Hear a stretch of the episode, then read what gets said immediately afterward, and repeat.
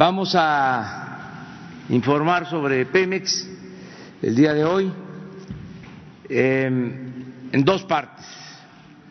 Agotamos lo que tiene que ver con producción, con las finanzas de Pemex, que es importante que la gente conozca de cómo estamos levantando de la quiebra a Pemex, cómo estamos sacando a flote a Pemex después de que en el periodo neoliberal se apostó a la destrucción de esta empresa, que es de todos los mexicanos.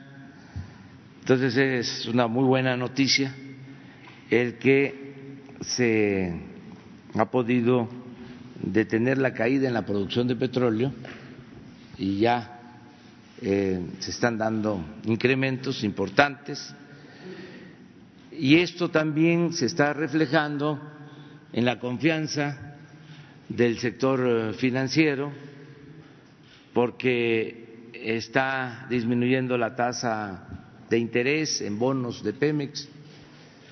En fin, vamos bien. Esa es una primera parte, pero ustedes han estado eh, haciendo preguntas sobre Huachicol, lo recuerdo bien, el número de tomas clandestinas, sobre todo en el gas, em, el vandalismo en plataformas marinas, en Pemex,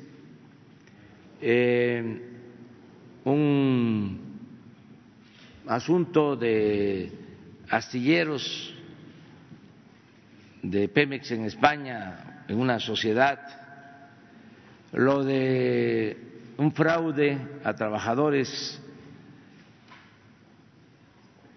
jubilados de Pemex que se planteó aquí, en fin,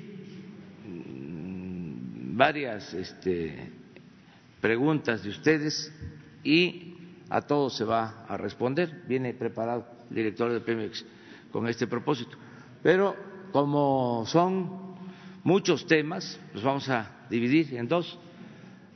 Eh, en la conferencia de, ahora informamos sobre producción, sobre este, las finanzas. Abrimos para preguntas y respuestas, todavía no. Este, y luego se queda ya con ustedes este, el director de Pemex para todo lo que haga falta, si les parece. Entonces, esa sería la mecánica, esa sería la forma de tratar los temas del día de hoy. O sea, expone eh, Octavio. Hay preguntas respuestas sobre su primera exposición. Cerramos, abrimos para preguntas y respuestas en lo general. Terminamos la primera parte de la conferencia. Yo paso a retirarme. Este, y ya se quedan que este, con eh, Octavio. Tengo un compromiso de un desayuno y este y este un desayuno de trabajo. Este y va a llevar tiempo porque eh, son varios temas se fueron acumulando y Octavio pues viene preparado para estar aquí con ustedes eh, todo el tiempo que sea necesario. Entonces vamos a empezar con Octavio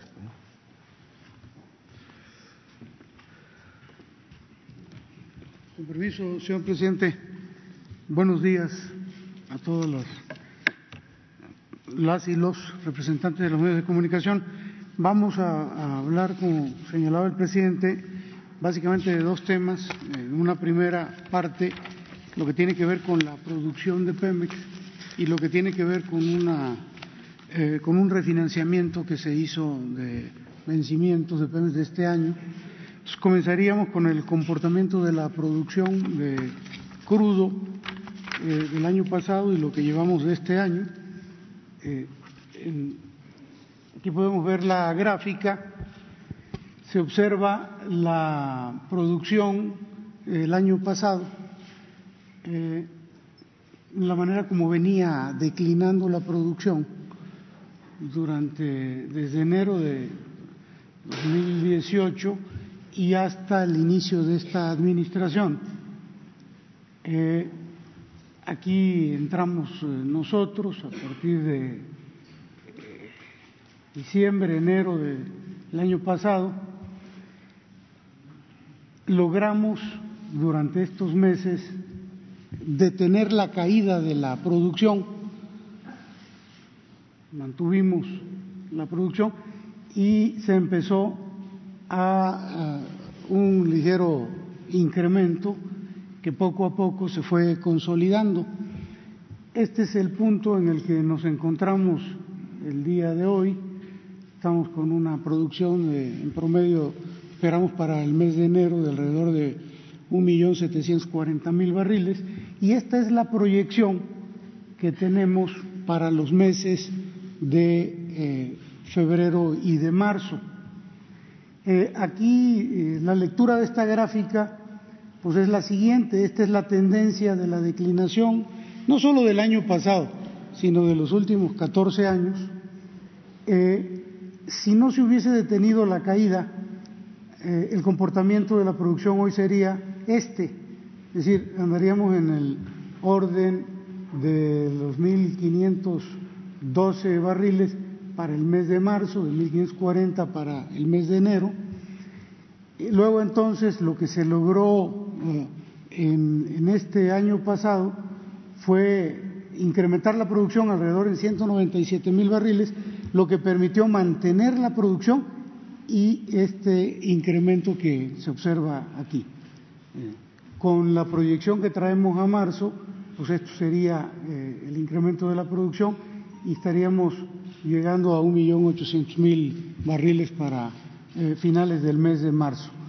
Esto está basado en una serie de pozos de campos nuevos que van a entrar durante fines del mes, bueno, ya están entrando desde diciembre, enero, fines del mes de enero, febrero y marzo, que veremos a continuación.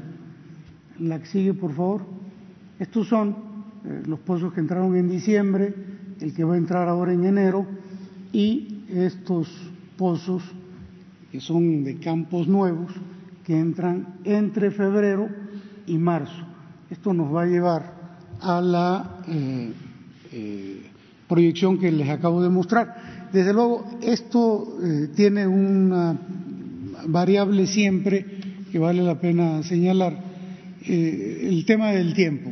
Eh, hay que recordar que diciembre, enero, febrero es invierno, hay condiciones mm, difíciles en el mar, los famosos nortes, las tormentas, y bueno, dependemos de eso. Estamos proyectando eh, echar a producir estos pozos dependemos de las condiciones climatológicas. Si estas se presentan tal y como las estamos observando, vamos a lograr este, esta proyección que les estamos señalando.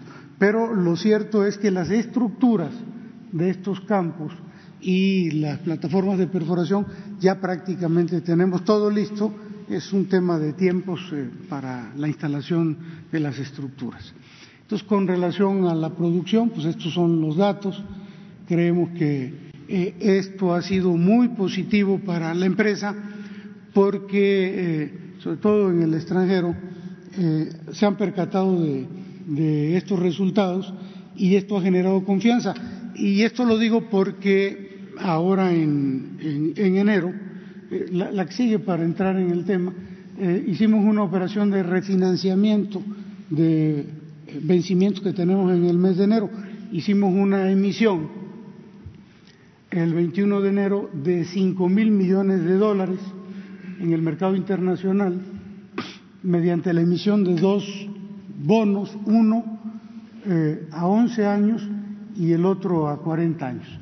Eh, bueno, paralelamente anunciamos una operación de manejo de pasivos que consiste en una recompra de bonos y un intercambio para bonos fundamentalmente de los años 2021 a 2026. Estos fueron los agentes cologadores en esta negociación. Y bueno, aquí podemos observar en este cuadro eh, cómo estuvo la operación, los bonos a 11 años, los bonos a 40 años. Eh, el rendimiento de la emisión fue de 5.95 para los bonos de 11 años, de 6.95 para los de 40 años. Normalmente cuando la emisión es a más tiempo, las tasas son superiores, pero estas tasas son extraordinariamente buenas. Eh, el monto fue de 2.500 millones de dólares para cada emisión y esta fue la demanda, esto es muy relevante, esta fue la demanda de estos bonos por 2.500 millones que eh, ofertamos, la demanda fue de 12.743 millones para el caso de 11 años y de 13.386 para el bono de 40 años. Eh, eh, se alcanzó una sobresuscripción de 5.2 veces el monto total emitido. Es decir, hay una demanda por los bonos de Pemex y lo otro que es relevante es que es la primera vez que Pemex hace una emisión de bonos a 40 años. Nada más les recuerdo que el año pasado hicimos también operaciones de refinanciamiento. La que sigue, por favor.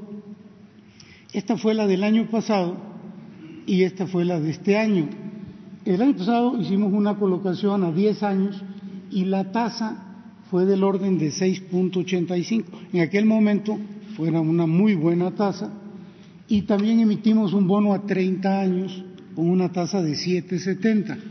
Esta operación eh, le significó a Pemex el año pasado, digo, aparte de resolver problemas de, vencimientos de, pasivos que teníamos, una operación muy importante, le generó a Pemex eh, tres premios internacionales, eh, dos que se entregan en Nueva York, uno en Londres, pero comparada esta operación con la de ahora del 21 de enero, pues todavía esta es superior, porque aquí el bono fue a 11 años, no, a 10, y la tasa es sustancialmente menor que la del año pasado, y en el caso del bono a 30 años del año pasado, comparado con el bono a 40 años de este año, pues ustedes observen aquí la, diferencia de 7,70 a 6,85. ¿eh? Entonces, este, Pemex es uno de los pocos emisores en el mundo que, logró colocar una emisión de bonos por debajo del costo de fondeo de mercado.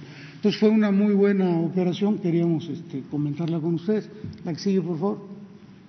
Bueno, esta es la evolución de la referencia principal de la curva de Pemex en dólares. Este es el costo del bono que teníamos en noviembre de 2018, 7.83, y este es el comportamiento de esta época al día de hoy, de esta fecha al día de hoy, donde ha habido una disminución en el costo del bono de dos puntos, 2%, 200 puntos base. Eh, bueno, esto significa eh, confianza del mercado en, la empresa. La que sigue, por favor. Esta gráfica también es importante porque eh, los accionistas a veces se aseguran cuando compran bonos, en el caso de Pemex, eh, este es un seguro contra el impago, la posible, el posible no pago de Pemex en estos bonos. el año pasado una calificadora bajó la calificación de Pemex, puso nervioso a los accionistas y bueno, demandaron muchos seguros contra un posible impago de Pemex.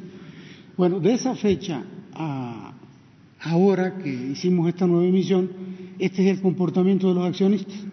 O sea, de una sobredemanda de un seguro contra un posible no pago de Pemex, miren el comportamiento. Esto significa confianza en la empresa. Entonces queríamos mostrarle este, mostrarles este dato. La sigue, por favor. Y bueno, finalmente el comportamiento de la deuda de Pemex 2017, 2018, 2019, a cómo estamos en miles de millones de pesos, en el 2017 la deuda consolidada ascendía a dos billones 38 mil millones de pesos. 2018, lo que recibimos nosotros dos billones ochenta y dos mil millones de pesos. Bueno, eh, se logró una reducción eh, de la deuda, hoy es del orden de un billón novecientos cincuenta y cuatro mil millones de pesos. Esto en pesos, esto en dólares, ciento tres mil millones de dólares, 2017, ciento seis mil 2018, ciento tres mil setecientos millones 2019. Ha habido un de, hubo un desendeudamiento real de Pemex durante el año pasado. Sí, por favor. Bueno, esta parte ya quedaría para, para más adelante. Se, se, de las preguntas. Sí. Pues es cuanto, con permiso, presidente. De las que van a, a la segunda etapa. De lo que preguntaron también sobre que no se les pagaba a los proveedores. Eh, son varias preguntas, por eso eh, se divide en dos. Abrimos, este, si les parece, sobre el tema o en general. Sobre el tema, tres preguntas. Tres. Buenos días, señor presidente. Eduardo Esquivel Ancona, Análisis Económico, Grupo SDP. Yo le quisiera preguntar a, al director de Pemex, si me hiciera favor, de hoy salió en las noticias que iba a haber una colaboración de la iniciativa privada para con Pemex para explotarla. Eh, ¿Y cómo van a hacer estas, esta colaboración? De, ¿Cómo van a invertir los, la iniciativa privada eh, en los campos petroleros? Eh, si estos campos petroleros este, que ya se hicieron, eh, que se hicieron en las rondas pasadas, este, están produciendo. Y si estos nuevos campos que usted dijo ahorita son de petróleo ligero o es petróleo pesado de tipo maya, porque tengo entendido que ahorita México no está exportando petróleo ligero del, del tipo Istmo y del tipo Olmeca. No se está exportando porque ese petróleo se necesita para las, las refinerías que están actualmente. Y quisiera saber si la refinería de Dos Bocas va a tener este, una, va a trabajar con petróleo pesado o con petróleo ligero como eh, son estas. y ya por último, este, Pemex va a invertir en, aguas profundas o no va a invertir? Esas serían mis preguntas. En relación a la primera pregunta que tiene que ver con la participación de privados, ¿esa es la pregunta? Sí, la, eh, participación de privados en, como en la industria petrolera. Bueno, el presidente ha definido con mucha claridad este tema. Eh, los privados, en lo que responde, lo que respecta a la reforma energética, tienen 110 contratos otorgados en número de bloques similar y esos contratos van a continuar de esa manera hasta alcanzar la producción que ellos han estimado. Entonces, en ese sentido, eh, así quedaría el, tema. En cuanto a Pemex, eh, los contratos que están hoy día vigentes, esos se, respetan, y la participación de los privados fundamentalmente se va a dar, se está dando, de hecho se incrementó de manera sustancial el año pasado, en la prestación de servicios. Eh, básicamente ocupamos a muchísimas empresas perforadoras, constructoras, eh, eh, las que construyen las plataformas marinas, todo ello se está haciendo con, con, eh, empresas particulares, en prestación de servicios. Ya no habrá más rondas ni Eso lo, lo, ha definido el señor presidente. Ya, con claridad, sí. y quisiera saber si va a invertir Pemex en aguas profundas o solo se va a quedar en aguas No, en esta administración también hubo una definición muy clara en el sentido de que eh, no va a haber eh, actividad ni en fracking, lo que serían las eh, áreas no convencionales, ni en aguas profundas, porque es mucho el dinero que se requiere para este tipo de actividades. En el caso concreto de aguas profundas, mucho dinero, mucho tiempo en lograr la producción y realmente nosotros tenemos muchas reservas todavía en aguas someras y en tierra y, este, y es una actividad mucho más rápida en cuanto a la producción y sobre todo mucho más barata, independientemente de que ya en estas zonas, sobre todo en el litoral de Tabasco, en el litoral de Campeche y en tierra, Tabasco, Veracruz, tenemos mucha infraestructura en este momento, de manera que si nosotros encontramos un yacimiento, explotamos un pozo, es muy fácil conectarnos a la infraestructura existente y lograr el incremento de la producción muy rápida. Entonces, por eso, esa razón. Y los nuevos yacimientos que se han encontrado, que usted nos, nos acaba de decir, ¿qué tipo de petróleo es? En su mayoría es crudo ligero, lo cual es muy bueno porque eh, tenemos un déficit de, crudo ligero, sobre todo para dos razones.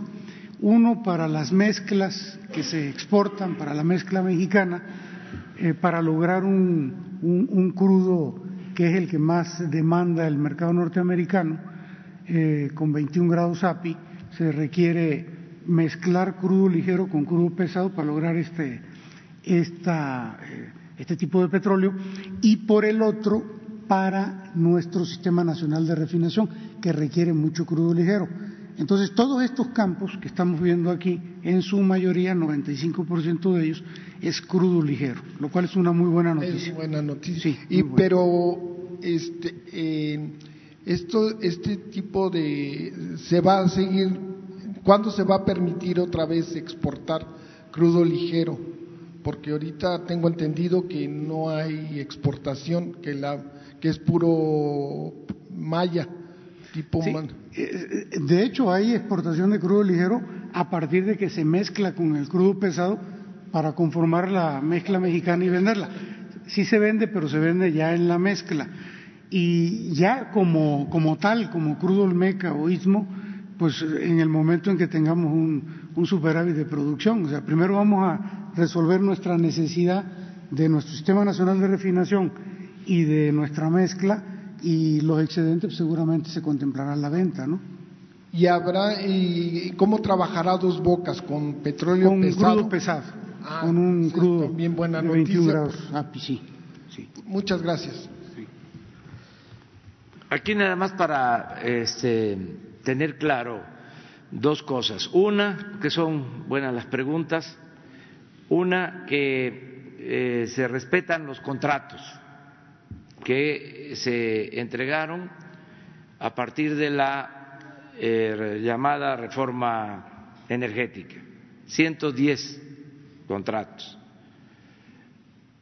Engañaron no las empresas, sino los funcionarios, porque eh, nos dijeron que con esa reforma energética iba a llegar la inversión extranjera y también la inversión nacional a Pemex eh, y se iba a producir mucho petróleo Eh, iba a llegar la inversión a raudales y por lo mismo iba a haber mucha producción petrolera. Eh, calculaban de que para estos tiempos íbamos a estar produciendo tres millones de barriles diarios. Fue un vil engaño. Eh, se entregaron los contratos y no hay tal producción. Han transcurrido cuatro o cinco años y apenas de los 110 contratos, uno está en producción, de una empresa italiana. ¿Se llama? Eni.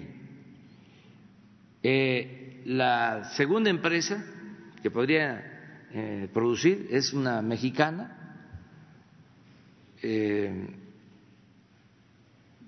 se llama Petroval. Y tendría producción, y en eso estamos, porque estamos ayudando para que se produzca eh, a finales de año. Ese es el resultado. Entonces, no podemos pensar en nuevas rondas, nuevos contratos, si no tenemos resultados. Eh, esto lo hemos dejado muy claro. Lo segundo, em, por los negocios particulares, no por los negocios públicos, se aplicó en Pemex durante mucho tiempo una política que consistió en invertir en el norte y en aguas profundas. En diez años antes del cambio, la mitad de la inversión de Pemex se destinó al norte y aguas profundas. Cuando el petróleo está en tierra y en aguas someras y es de mejor calidad, cuesta menos extraerlo. Entonces, cambió completamente esa política. Toda la inversión la estamos haciendo, mayor porcentaje, en tierra y en aguas profundas, solo por los costos de extracción. Además, porque tenemos ya la infraestructura, como lo acaba de decir el director de Pemex. ¿Por qué esa manera irracional de invertir allá en el norte? Porque resultaba eh, favorable, eran buenos negocios para las empresas. Acuérdense de cómo entregaron la cuenca de Burgos en el norte a una empresa española que supuestamente iba a producir muchísimo gas. Eh, se pagó una gran cantidad de dinero, no aumentaron la producción de gas y cuando ya no les convino, se fueron. Buen negocio para la empresa, mal negocio para la nación. Todo eso es lo que ha cambiado pero también, como aquí lo menciona Octavio, eh, estamos contratando servicios para exploración, para perforación, para el transporte de hidrocarburos, con empresas nacionales y extranjeras, empresas particulares, porque eh, sería imposible eh, extraer el petróleo como se hizo en un tiempo con equipos de perforación administrados por Pemex, manejados por Pemex. En el periodo neoliberal se terminó con esa práctica y todo fue contrato. Entonces, detener la caída del petróleo, de la producción, este, creando nosotros otra vez nuestros equipos de perforación y manejando todo por administración, no hubiese eh, sido posible. Entonces estamos trabajando de manera coordinada con el sector eh, privado, eh, están cumpliendo las empresas mexicanas. Son los que están trabajando en la construcción de plataformas, en fin, hay muy buen desempeño de las empresas, pero eh, con un enfoque completamente distinto. Entonces eso es para resolver lo tuyo. Y lo del que el crudo ligero, pues este se usa para la mezcla y desde luego que para nuestras refinerías, porque pues ese crudo eh, tiene mayor valor. Es un crudo que se produce en tierra, en Tabasco y en las aguas someras del litoral de Tabasco y de Campeche. Entonces, este, los nuevos campos, afortunadamente, eh, están eh, aportando crudo ligero, que es el que tiene más valor en el mercado internacional. No, no, vámonos con Pemex, me faltan dos preguntas. Mujer, mujer. Allá. ¿Pemex? ¿Ah? Eh, buenos días, eh, mi nombre es Ana Isabel Martínez y trabajo para la agencia de noticias Reuters. Eh, lo primero que quería preguntar es si Pemex va a insistir en su estrategia de producción después de que la Comisión Nacional de Hidrocarburos y el propio Pemex admitió que no se alcanzaron los objetivos de producción del año pasado. Este, no se, apenas los, campos prioritarios, cuatro tuvieron producción y no se han anunciado nuevos campos para el 2020. Entonces, este, ¿por qué insistir con la misma estrategia?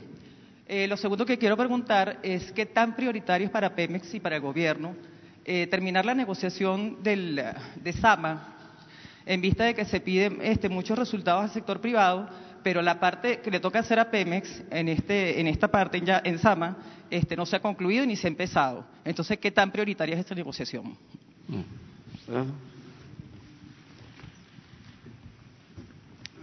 Eh, en relación a, la primera pregunta que tiene que ver con, con los nuevos campos, hace un momentito platicaba yo que eh, son los que estamos, ya, ya entraron algunos, son los que tenemos contemplado que entren en enero y febrero y marzo, y son los, eh, digamos que el primer pozo de muchos que cada campo va a desarrollar. Campos nuevos, ahorita arrancamos con un primer campo, un primer pozo, y a partir de eso se genera, se detona un desarrollo en cada campo. El resultado eh, ha sido el que mostré, es decir, se detuvo la caída y hay un incremento en la producción. En el momento en que entren estos campos, que no estos pozos, que no pudieron entrar por razones de tiempo y algunas otras situaciones, hubo un diferimiento en semanas para la entrada, vamos a lograr los objetivos, estamos sobre los objetivos que están planteados en el plan de negocios. Entonces, si usted se refiere a que en diciembre no entraron todos los campos que teníamos, los pozos que teníamos contemplados, pues es un tema que tiene que ver con tiempos, con problemas que siempre surgen en todas las industrias y particularmente en Pemex, pero eso no quiere decir que no van a entrar, al contrario, en eso basamos nuestro incremento de producción. Y en relación a la segunda pregunta, usted se refiere al campo Sama, que es un bloque que se le otorgó a tres empresas, eh, una de ellas, eh, dos de ellas, por cierto, eh, una es Talos, las otras dos originales, por lo menos una de las otras dos vendió ya su parte a otra empresa, ahora una de las que están está negociando su participación en ese campo para la venta, pero bueno, independientemente de eso, este campo Sama es un, es un, tiene un yacimiento que es compartido con, un, con petróleos mexicanos. Nosotros tenemos un campo al lado del campo Sama que se llama ASAP. Entonces el yacimiento es compartido. De acuerdo con la información que hoy se tiene, eh, en la interpretación de, eh, Talos y sus socios, ellos argumentan que eh, tienen la mayor parte del yacimiento. En los análisis que hace Pemex y sus técnicos, eh, consideramos que la mayor parte del yacimiento la tenemos nosotros. Pero independientemente de quién tiene que, Pemex va a perforar eh, pozos exploratorios para confirmar estos datos. Eh, ¿De qué se trata esto? Se trata de que la empresa Talos quiere ser operador y Pemex también quiere ser operador de este campo, porque es un campo importante, es un campo que por lo menos tiene eh, alrededor de 600 eh, millones de, barriles de petróleo crudo equivalente. Eh, serían 300 y 300, digamos que en términos generales. De manera que necesitamos ponernos de acuerdo en términos de quién es el operador. Nosotros tenemos considerado que SAMA o ASAP que es nuestro campo, entre en producción el próximo año. ellos tienen considerada la producción hasta el 2024. Pero independientemente del tema de, también de los tiempos, hay que señalar que Pemex en el bloque que está pegado a, Sama no solo tiene eh, compartido ese yacimiento, sino que hay dos yacimientos potenciales, uno que se denomina Niquita, otro que se denomina eh, Chamac, que estamos considerando crear un polo de desarrollo que va a abaratar muchísimo los costos de operación. Por eso creemos que conviene que Pemex sea el operador de este campo. Pero esto está en, en, pláticas con la empresa, desde luego con la Secretaría de Energía y con la CNH, y esto se va a definir técnicamente. No hay ningún problema en ese sentido. Perdón, usted?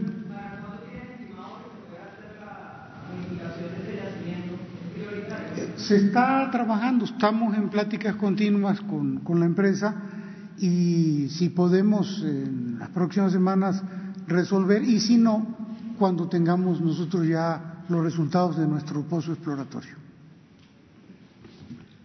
Una más sobre el tema.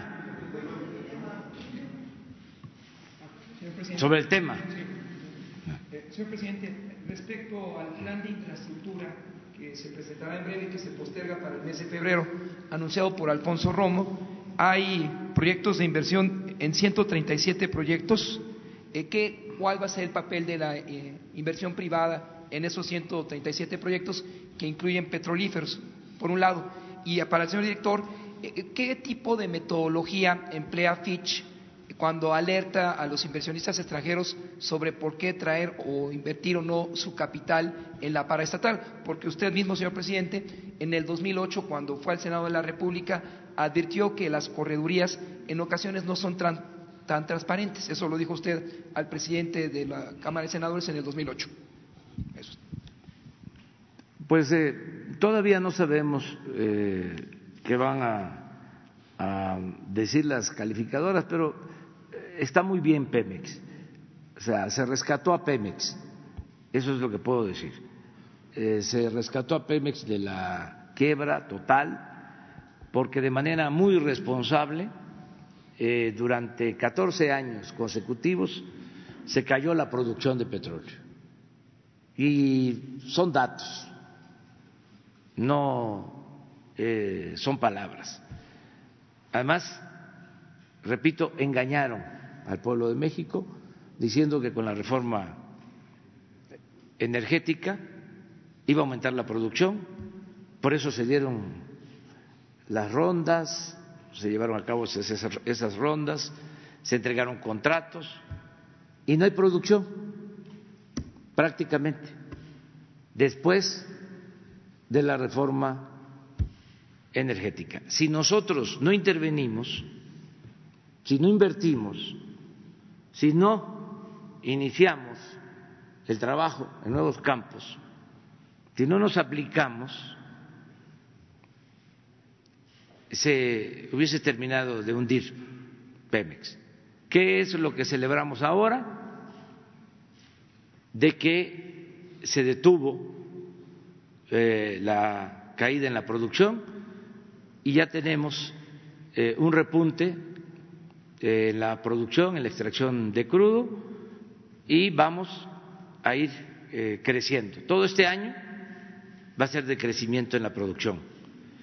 Hay este tipo de eh, diferendos porque ahora Pemex eh, se maneja como una empresa pública y se pone por delante el interés general ya no son los particulares los que dominan en Pemex, ni funcionan las influencias.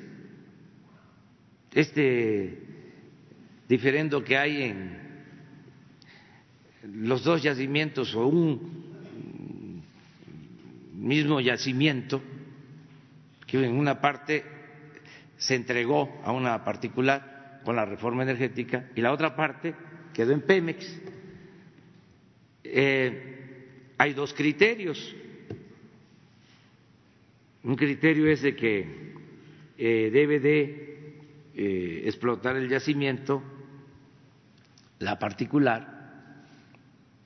El otro criterio es que le corresponde a Pemex, que tiene que llegar a un acuerdo entre las dos. Y eh, por potencial, por capacidad eh, técnica, por experiencia,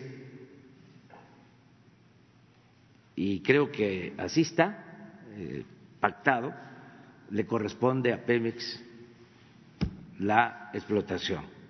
Sin embargo, pues no se quiere este, imponer nada, como decía Juárez, nada por la fuerza, todo por la razón y el derecho, y se trata de empresas extranjeras, en este caso, pues que de manera legítima eh, tienen eh, despachos de abogados, incluso eh, las embajadas intervienen para este, que Pemex y el gobierno mexicano acepte las condiciones de las empresas. Nosotros, sin este, cometer ningún acto arbitrario, estamos defendiendo el interés nacional. O sea, primero lo que nos corresponde, defender el interés eh, público. Eh, y eso es lo que está haciendo Pemex, pero pronto se va a llegar a un acuerdo. Y en el plan de... ¿Sí? ¿Terminaste? Sí, no, la segunda, señor presidente. por, último. Así como en el sector salud se denuncian las prácticas monopólicas absolutas de empresas denunciadas por IMSS como Centrum y otras, en el sector petrolero también se puede evitar la práctica, esas prácticas absolutas de monopolios dentro del programa de 100 mil millones de dólares que eh, se anunció en el plan de infraestructura, señor presidente. Sí, mire, eh, estamos por llegar a un acuerdo con el sector privado, definiendo muy bien los campos en que pueden ellos eh, invertir eh, en todo el sector. Mm, ya se está invirtiendo en Pemex. Hablamos de la contratación de servicios. Se, está haciendo con inversión privada. Eh, se garantiza que no se modifiquen los 110 contratos heredados de la pasada administración, productos, producto de la, de la reforma energética. Eso se garantiza. Aunque eh, habría hasta motivos en algunos casos para cancelar esos contratos, porque no están invirtiendo. O sea, eh, fue en algunos casos, no todos, una hábil este, maniobra para especular. Hablaban, por ejemplo, de este, aguas profundas. Hay contratos de estos 110 porque no queremos este, generar ningún tipo de confrontación. Nos importa mucho este, que haya confianza, no queremos pleito. Además ya resolvimos el problema. Ya, ya Pemex está saliendo a flote. No nos mm, rinde un pleito, para nada. Imagínense los periódicos especializados en finanzas a nivel internacional. Este, no hay confianza en México, no se respetan los acuerdos. No queremos eso. Entonces, eh, hay facilidades para eh, la inversión particular. En el caso de la refinación, lo mismo. Eh, quedaron obras inconclusas, coquizadoras, por ejemplo, en Tula, una inversión de dos mil millones de dólares que este, quedó trunca. Bueno, pues ahí estamos buscando que eh, empresas particulares, las que estaban en ese proyecto, continúen eh, invirtiendo. Se necesitan otros dos mil millones de dólares en el caso de Tula. No sé si se acuerdan ustedes cuando quitaron puentes porque tenían unos tanques enormes por la carretera, hace algunos años, que trasladaron todo ese equipo. Bueno, pues eso, este, quedó a medias para eh, una planta, para producir coque. Está ahí. Y todo eso significó una inversión de dos mil millones de dólares. Entonces, para terminarla, se requieren dos mil millones de dólares. Entonces, en ese caso, a ver, terminen, hay posibilidades de inversión en petroquímica, muchas posibilidades de inversión para el sector privado. En industria eléctrica se cumplió el compromiso de mantener los contratos.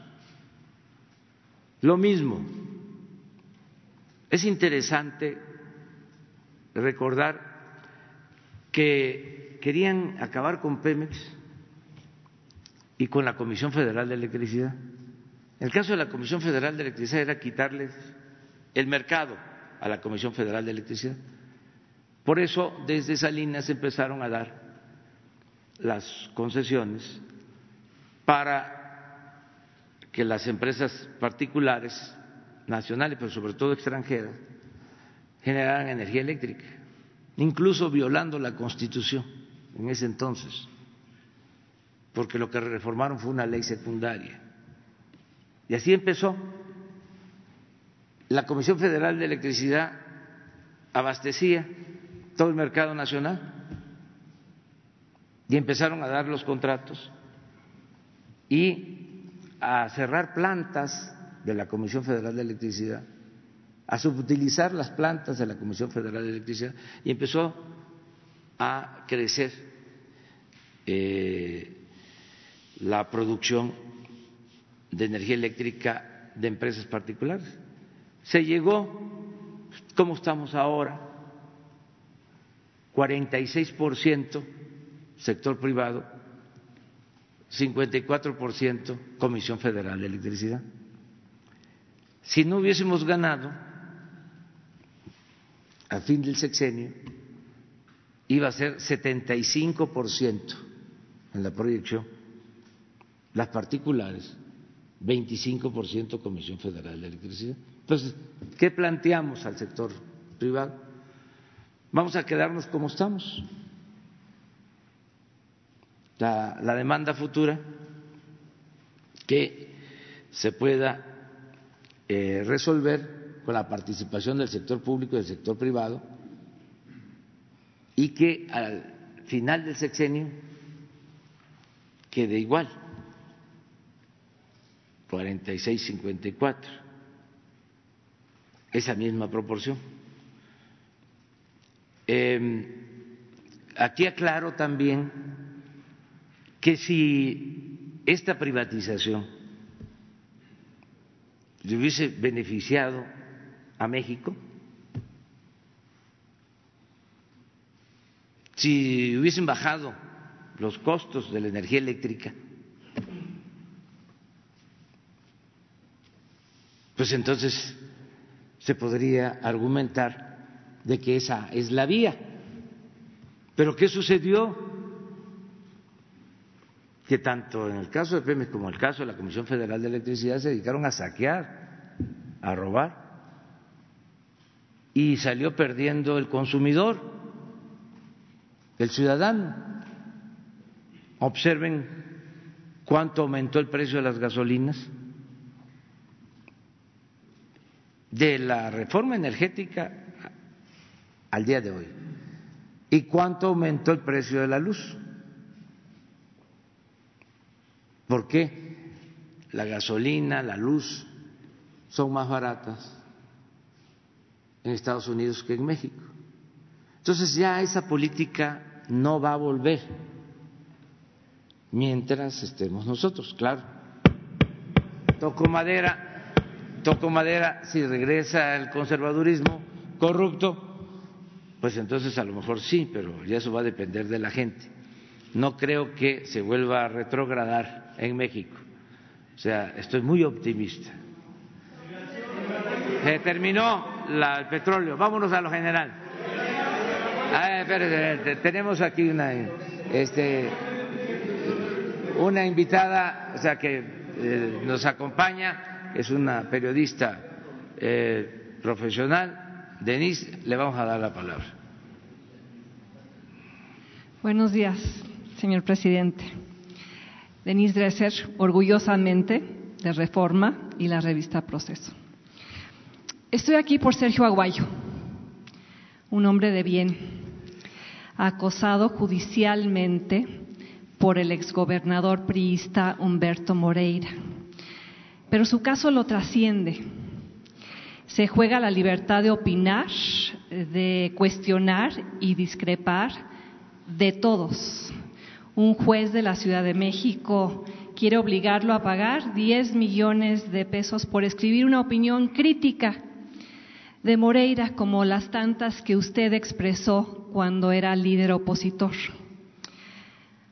Usted prometió que las peores prácticas del pasado habían terminado pero la semana pasada, hace unos días, se filtraron documentos de trabajo de la Fiscalía General de la República, donde se proponen una serie de reformas para seguir acosando a periodistas, incluyendo revivir la difamación como un delito que podría ser castigado con cárcel, algo que ya se había eliminado después de la persecución de Lidia Cacho por denunciar la pederastia y la corrupción.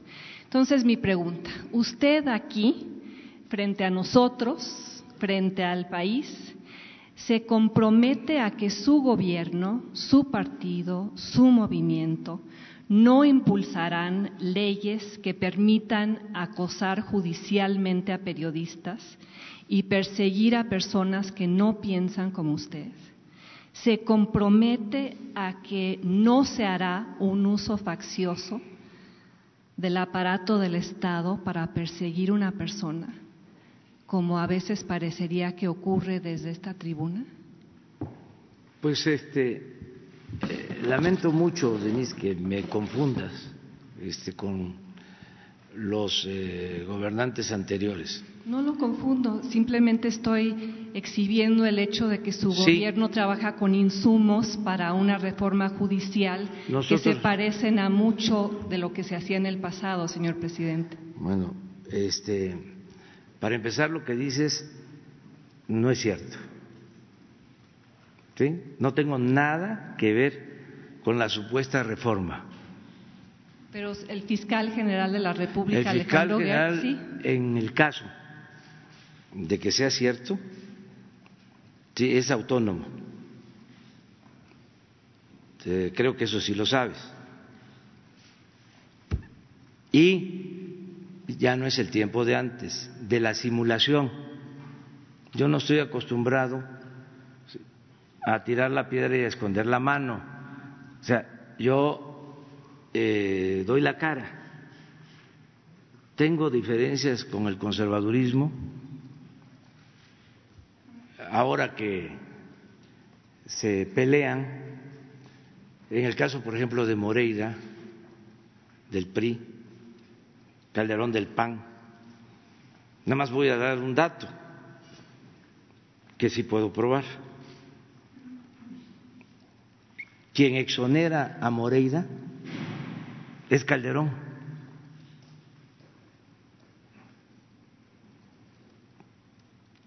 Sí, Lo Calderón. hace la Procuraduría, ¿sí? Entonces, Este gobierno tampoco ha insistido en ir tras él, en perseguirlo, en denunciarlo. porque eh, depende, eh, yo creo que tienes que este, tomar en cuenta que ya lo que era la Procuraduría, ahora Fiscalía, es una institución autónoma. Lo sé perfectamente, señor presidente. Pertenezco al colectivo Fiscalía que Sirva, que, propu- que propugnaba por la autonomía de la Fiscalía y que no se dio en los términos planteados. Y esperemos que esa autonomía no sea una simulación.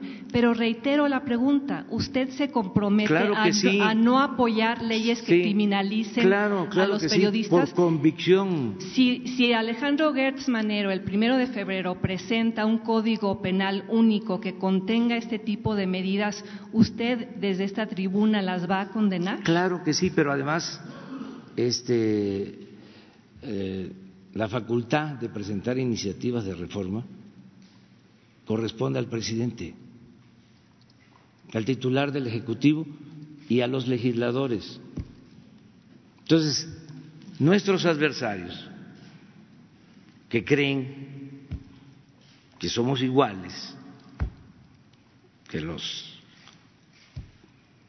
gobernantes de otros tiempos, hicieron todo un escándalo, o sea, les puedo explicar cómo me enteré de esta supuesta ley. De repente, eh, viendo el financiero, que lo veo diario, porque me importa mucho ver si se aprecia o se deprecia nuestro peso, es una nota este, que sigo diario.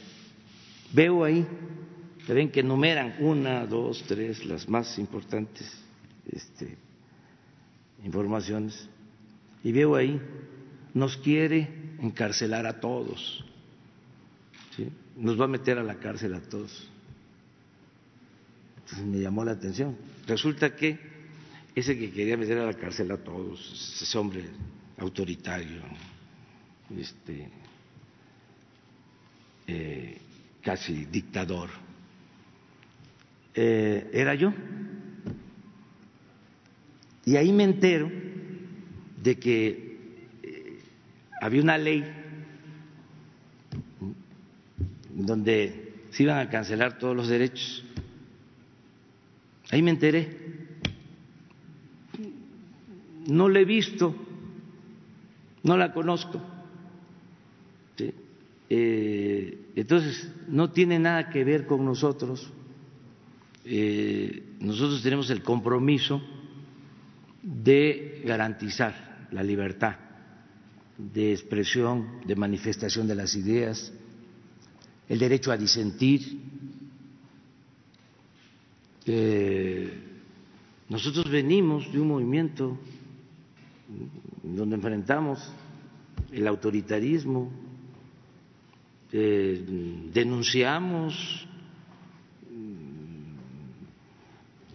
Y, y muchos Falta de los, de democracia. sí, y muchos de los periodistas de, de este país también vienen de una tradición de denunciar el autoritarismo. Entonces, le tomo la palabra y aquí estaré el primero de febrero si Alejandro Gertz, la Fiscalía y su partido presentan una serie de reformas que intenten revivir No, la pero- criminalización.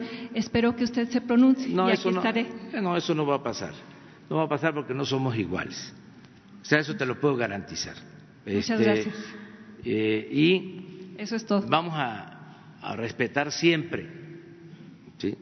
el derecho a la libre manifestación de las ideas y no se va a censurar a nadie. No lo hemos hecho. A diferencia de los conservadores, nosotros tenemos ideales, tenemos principios, pero sobre todo eh, nos importa mucho el aplicar el principio de que la política es un imperativo ético nos importa mucho la moral pública. El conservadurismo, eh, su doctrina es la hipocresía. Entonces, eh, somos distintos, somos diferentes. Eso se va a ir entendiendo. Hay quienes, por falta de información, nos confunden. Y hay quienes, porque tienen posturas distintas a las nuestras, este, inventan, o sea, difaman con la máxima del AMPA del periodismo de que la calumnia cuando no mancha tizna. Sí, pero podríamos decir lo mismo de miembros de su gabinete que tuitean contra periodistas y los difaman y los calumnian. En eso, pues, eh, dicen que son diferentes, pero, son este, iguales. Hay que evitar eso. Hay Por favor, dígaselo a la, secretaria de la Función Pública. Sí, hay que este, eh, tratar de que se mantenga el debate de ideas eh, sin faltar el respeto a nadie. Eso es, básicamente. Muy bien, muchas gracias.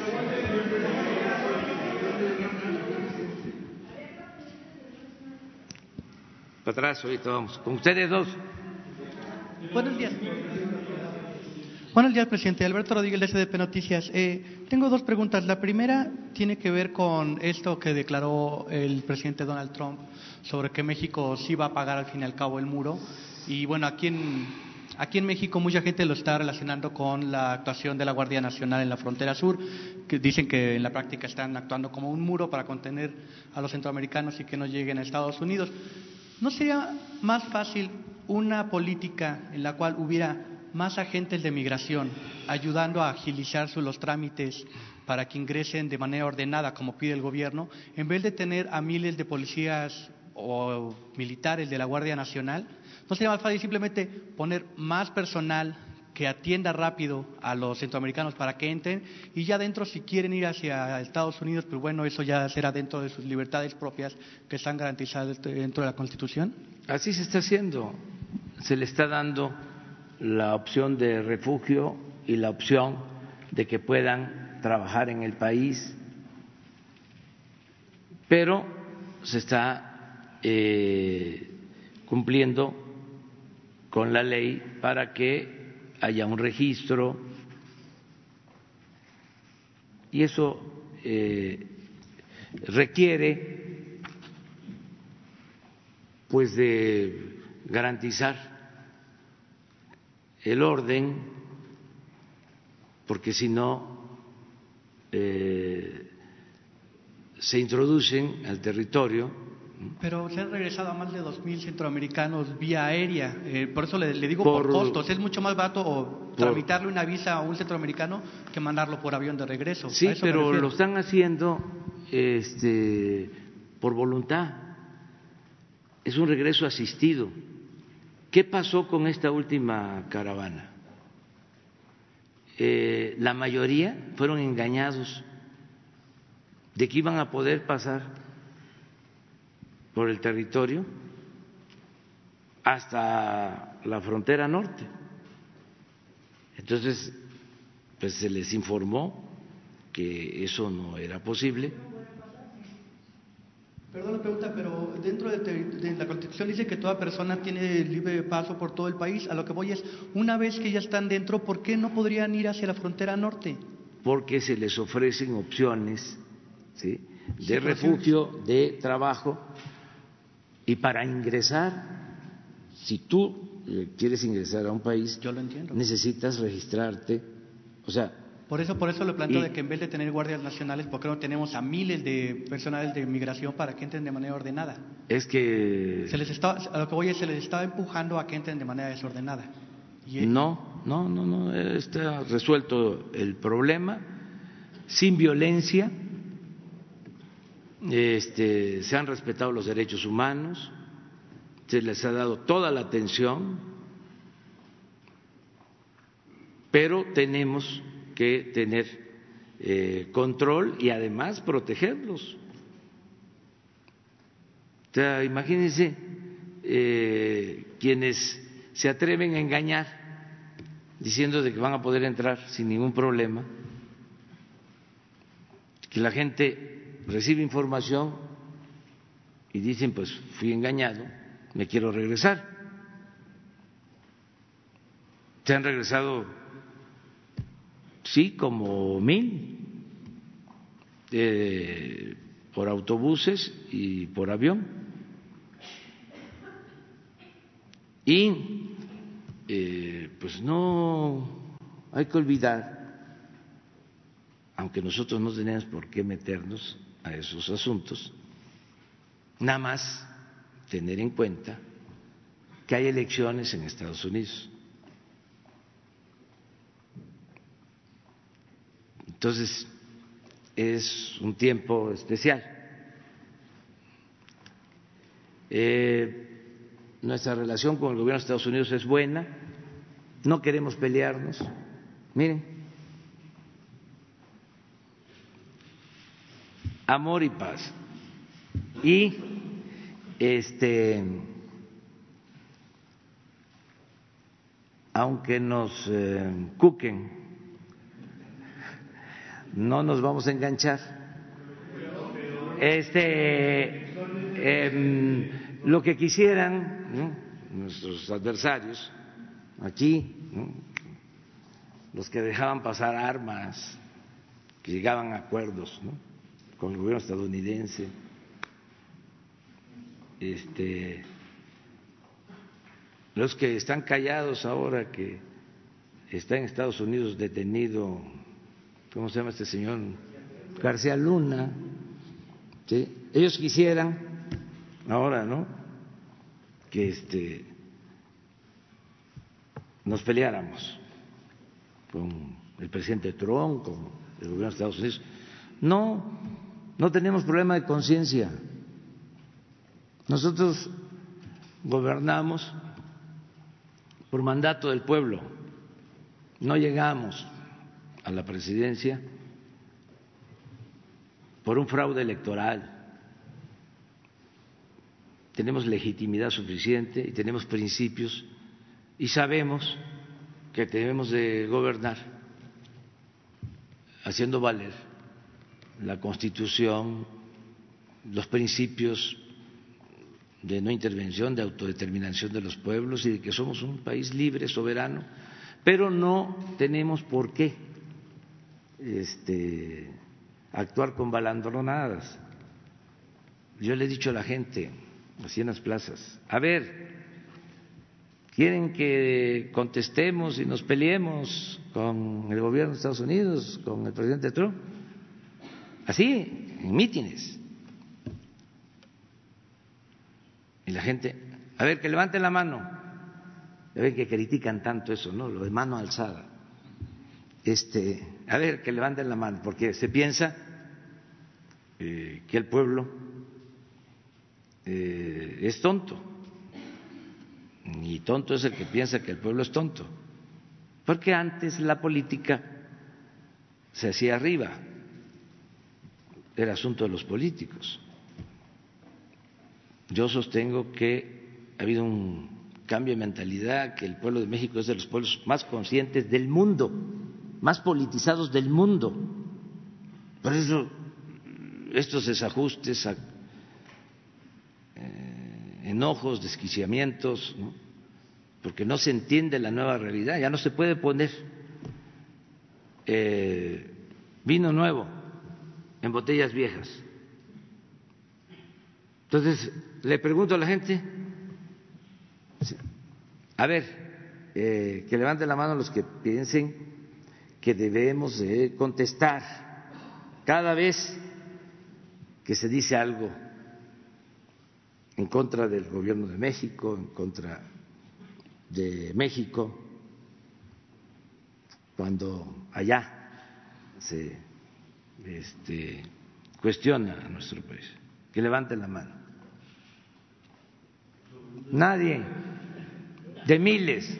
A ver, que levanten la mano los que eh, piensen que debemos de actuar con prudencia con eh, calma, Y, a ver, que lo han a posible la mayoría.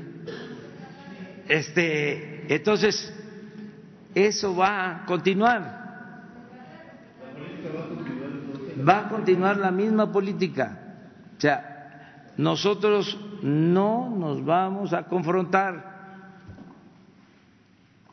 con el gobierno de Estados Unidos.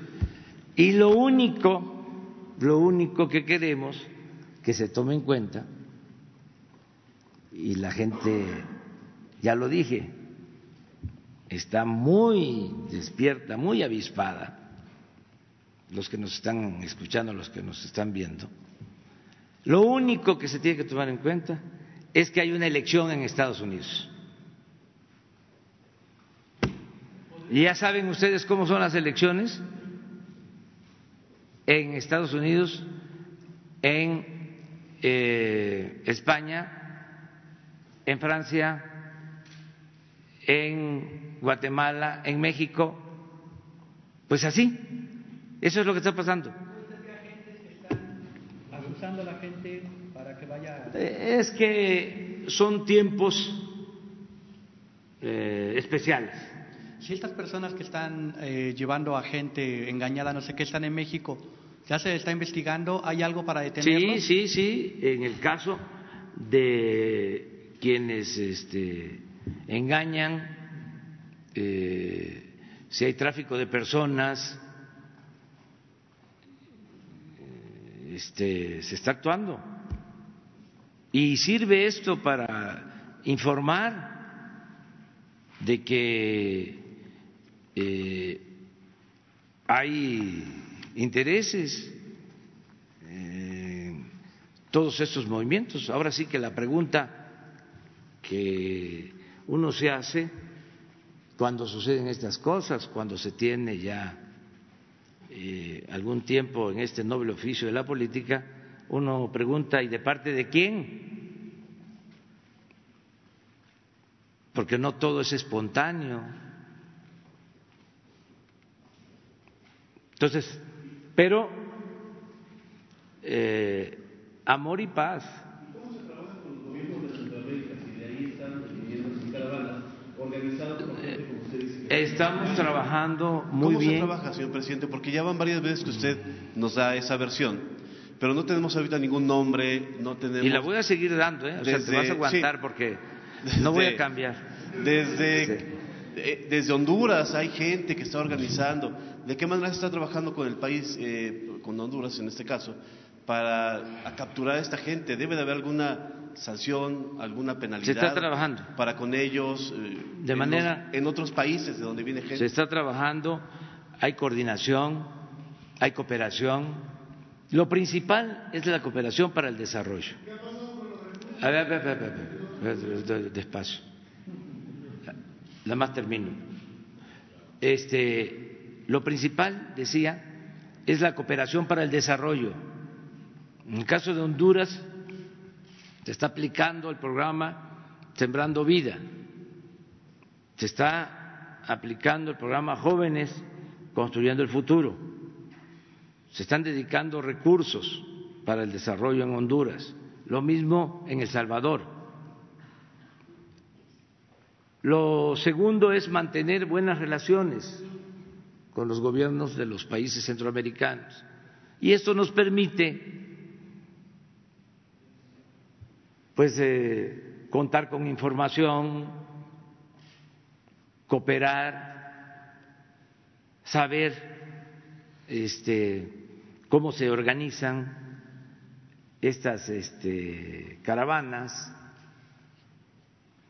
Entonces sí hay trabajo con ellos, este, coordinado, y lo vamos a seguir manteniendo muy respetuosamente. Ver. Eh, buenos días, señor presidente Carlos Montesinos de Logra.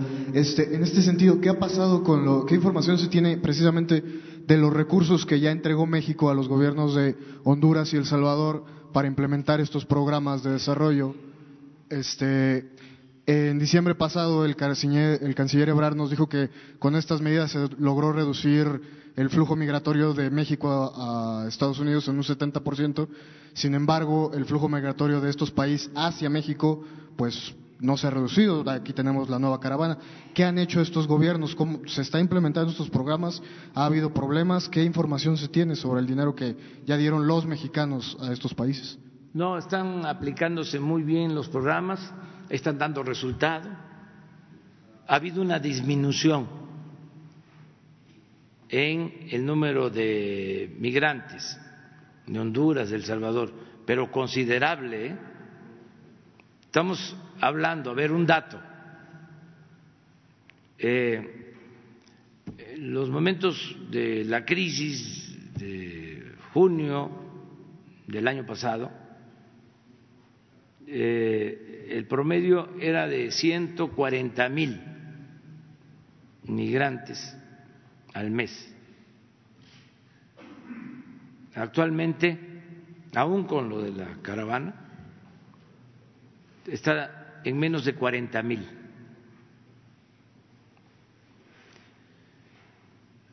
O sea que ha habido una reducción en efecto como del 70 por ciento con el plan integral que se está llevando a cabo. O sea, eh, ha funcionado. Claro, se ve nada más lo de la Guardia Nacional, pero este, la cooperación para el desarrollo eh, está ayudando mucho a temperar el fenómeno migratorio. Mientras eh, más se invierta en desarrollo, en Centroamérica, en nuestro país, este, menos flujos migratorios van a haber. O sea, se va a reducir el flujo migratorio, porque la gente no se va a Estados Unidos por gusto, se va por necesidad. Entonces, si hay trabajo, si hay empleo, si hay bienestar, eh, se van a arraigar eh, en sus lugares de origen los que ahora por necesidad eh, tienen que salir a buscarse la vida. Y también sobre esta información que se da ayer del Instituto Nacional de Migración que va a prohibir la entrada a organizaciones de la sociedad civil y organizaciones religiosas a los refugios de migrantes hasta nuevo aviso. No, no, no, no, no, eso no. Nosotros prohibido prohibir en todo, casi en todo. O sea, es convencer, persuadir, nada de acciones eh, coercitivas. No somos conservadores. ¿Qué pasaba antes? Pues, pues así actuaban. Si por eso calienta cuando este, nos quieren confundir. O sea, ¿cómo se imaginan que vamos nosotros, sí, a dejar eh, sin eh, poder asistir a un albergue, a religiosos, a miembros de la sociedad civil, de organizaciones sociales. No. Si aquí estamos dando la cara todos los días. Los centros de detención.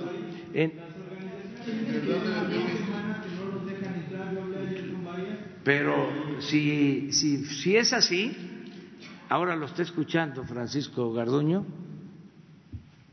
si fuese así, y no tienen por qué impedirle a nadie la entrada, es que el que nada debe, nada teme. El Instituto Nacional de Migración ayer mismo emitió un comunicado cuando se filtró este documento, ayer mismo emitió un comunicado reconociendo la pues que era la autenticidad de este de esta circular. Por su parte la Secretaría de Gobernación prácticamente dio a entender que el, el Instituto Nacional de Migración se, se mandó solo que, que Ah, se bueno, se Entonces, corrigió. No, no, no, miren, este, hay inercias. ¿Cómo se termina de la noche a la mañana con un régimen autoritario? Estamos en un proceso de transición. Lo viejo todavía no acaba de morir y lo nuevo todavía no acaba del todo de nacer. Entonces hay que estar todos los días. Por eso es muy importante estar aquí para corregir si hay este, abusos, ¿sí? de inmediato corregirlos. Entonces usted le pide Sí, sí, es este, eh, menester hacerlo. Sí, eso no puede darse para nada. O sea, este, toda la información y lo mismo, ¿eh? Pues eso correspondería a la Secretaría de la Función Pública investigar si se cometió este, una infracción y también no hay impunidad. El que cometa un delito, el que este, lleve a cabo un acto ilícito, tiene que ser castigado, sea quien sea.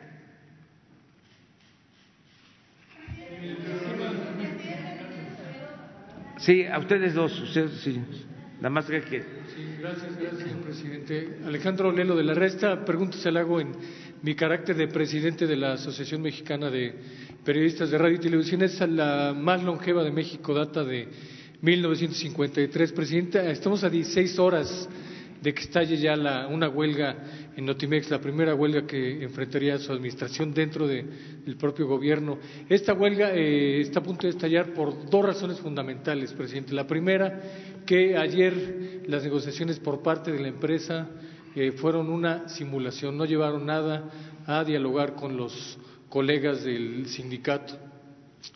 Eh, y la Secretaría del Trabajo debe estar al tanto de que así fue lo que le estoy diciendo, que no es una mentira. Y también eh, la Oficina de Comunicación Social de aquí, la Presidencia, está al tanto de todo lo que ha ocurrido en Notimex, como 235 despidos de 320 trabajadores, 90% de los trabajadores despedidos fueron trabajadores de base, trabajadores sindicalizados, eh, contraviniendo lo que usted instruyó desde el comienzo de su gobierno, que era no despedir trabajadores de base, no despedir trabajadores sindicalizados. También se creó un sindicato blanco en el que se ha obligado a la gente afiliarse al sindicato y los que no se afilian son despedidos, eh, señor presidente. Esto también, de alguna manera, contraviene lo que ustedes se comprometieron a, defender eh, en el caso del Tratado México, Estados Unidos y Canadá, que es eh, la libre asociación, la libertad sindical y también todos los derechos laborales, lo que de alguna manera pondría al gobierno sin autoridad moral para poder defender eh, los derechos laborales. Presidente, ¿cuál fue la instrucción que usted dio al, a la directora de Notimex en este caso? ¿Que se vayan a la huelga si es necesario? ¿O cuál sería la instrucción que le daría para resolver este conflicto laboral y conflicto político para su gobierno, presidente? Bueno, hay lineamientos generales, pues no he hablado yo con ella para darle instrucción en particular. Pero todos los eh, servidores públicos eh, actúan en función del Plan Nacional de Desarrollo y de los eh, lineamientos generales acerca de hacer valer la legalidad, que haya un auténtico Estado de Derecho, que este, se respete eh, la decisión de las autoridades encargadas de resolver, en este caso, estos conflictos. Son 85 demandas laborales. Sí, sí, sí, sí. El 40% de los despedidos ha detenido. Pero hay una instancia, hay una autoridad que este, no recibe consigna, esa es una gran diferencia, que antes eh, de antemano se sabía quién iba a ganar, ¿sí? tanto en lo electoral como en este tipo de querellas o juicios. Ahora no hay consigna este, ¿Lo hace ella por mutuo propio? Ella como Martínez. representante, en este caso, de eh, Notimex. Y ustedes, como representantes de los trabajadores, ¿sí? tienen derechos y es una autoridad la que va a resolver. Esa autoridad es a la que me refiero. Eh, sea la Secretaría del Trabajo, conciliación, no tiene eh, ninguna indicación para inclinar. La balanza en favor de nadie. O sea, tiene que actuar con rectitud, este, de conformidad con la ley y con la justicia. Entonces, dejemos que esa autoridad sea la que resuelva y que sea en el marco de la ley. Si llegan a un acuerdo, pues es lo mejor. No ofrece nada Notimex para dar, llegar a un ¿Mande? acuerdo. Las autoridades de Notimex no han ofrecido nada para llegar a un acuerdo. Pero- Simulan una eh, negociación. Pero este tiene que haber diálogo.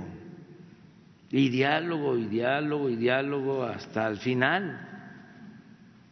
Y también, si no llega a un arreglo, no hay que tenerle miedo a la huelga. ¿No le preocupa que haya una huelga? No. Ni aún en el contexto del TEMEC y lo que se comprometió. No, no, no, no, no, no. Si está en la ley, es un derecho de los trabajadores. Pero o sea, sería una- ¿saben cuándo no habían huelgas? Pero sería una huelga por violaciones de parte de su gobierno, presidente, que se comprometió a, Sí, a pero respetar derechos laborales. este, eh, si así lo decide el juez, ¿y qué tal que el juez diga de que no es este, violación a ningún derecho? O sea, ¿por qué nos adelantamos?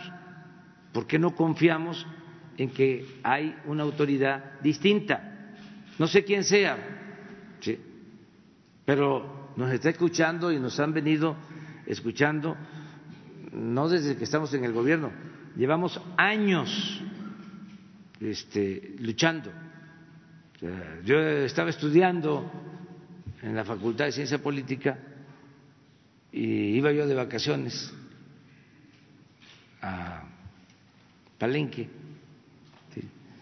y me tocó asesorar a un sindicato, más que nada organizar un sindicato de trabajadores de Triplay, de la madera.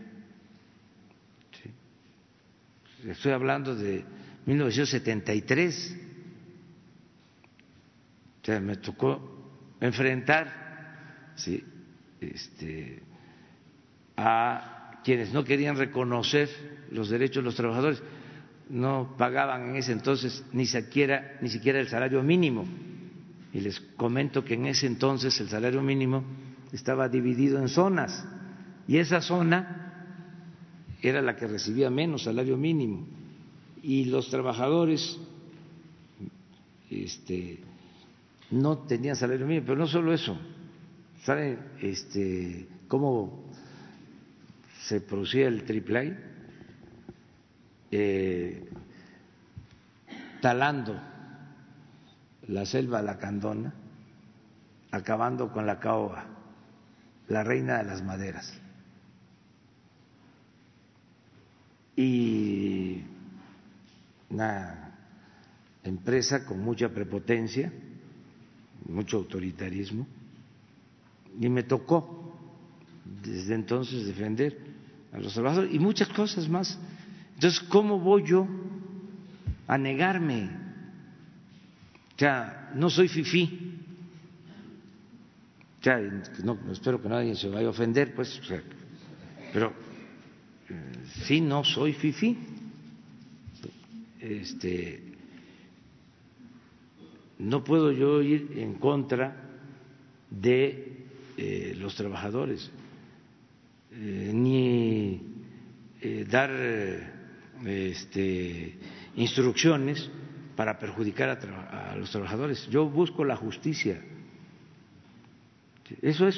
Entonces, mi recomendación es búsquense, ¿sí? este, encuéntrense abrácense, lleguen a un acuerdo, este, eviten eh, la huelga. Si no es posible,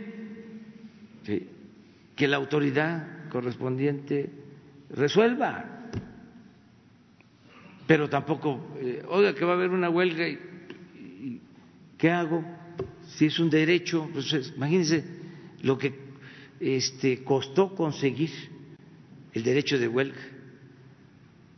Pues nada más hay que recordar lo que pasó en Cananea y en Río Blanco. ¿Sí?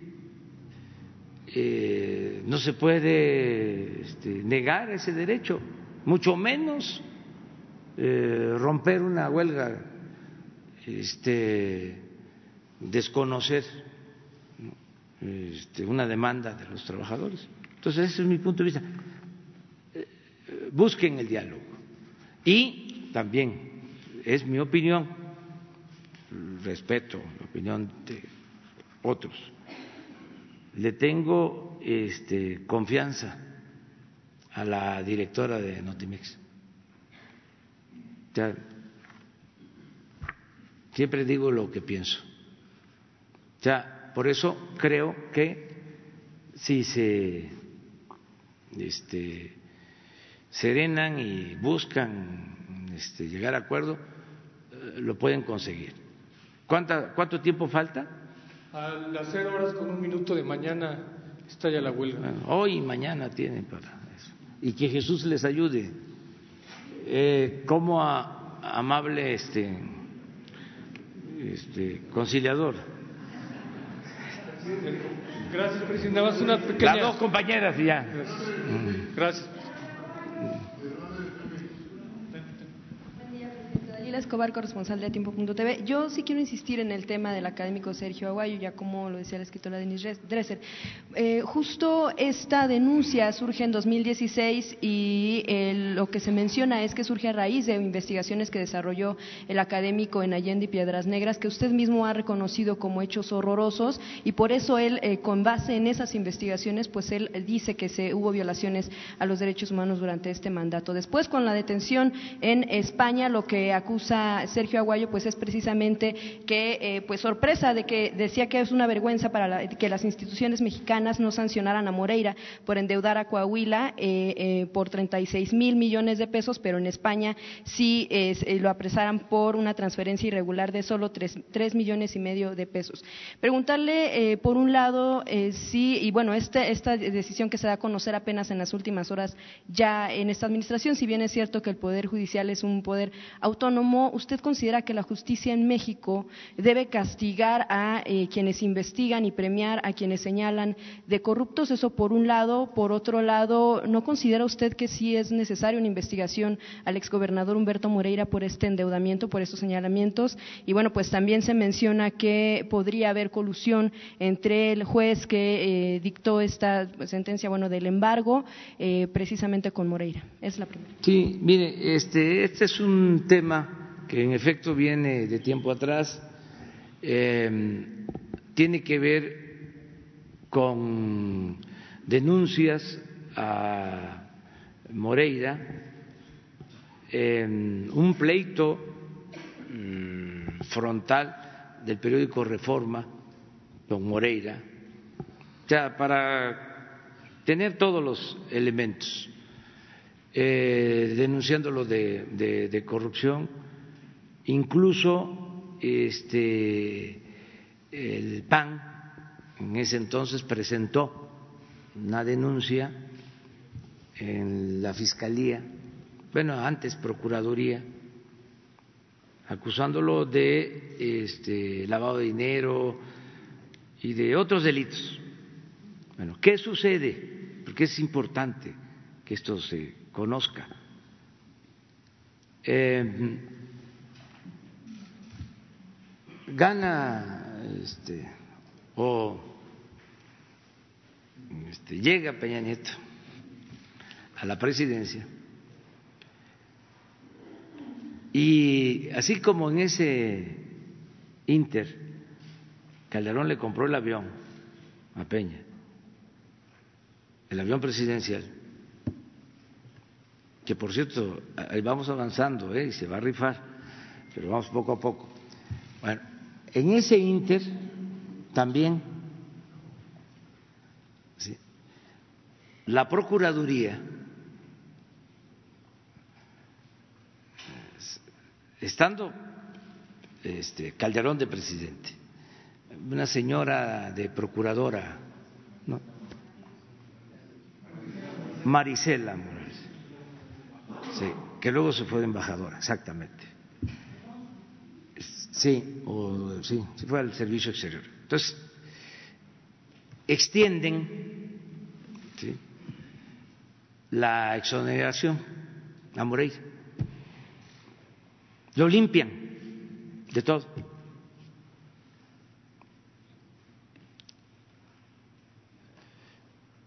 Sin embargo, el partido que hace la denuncia sigue hablando, por eso conozco el tema, engañando,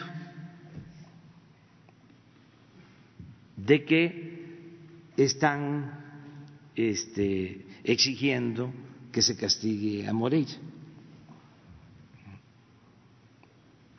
Entonces, eh, yo me entero, me llega el expediente y les digo, pues eso es un acto de inmoralidad.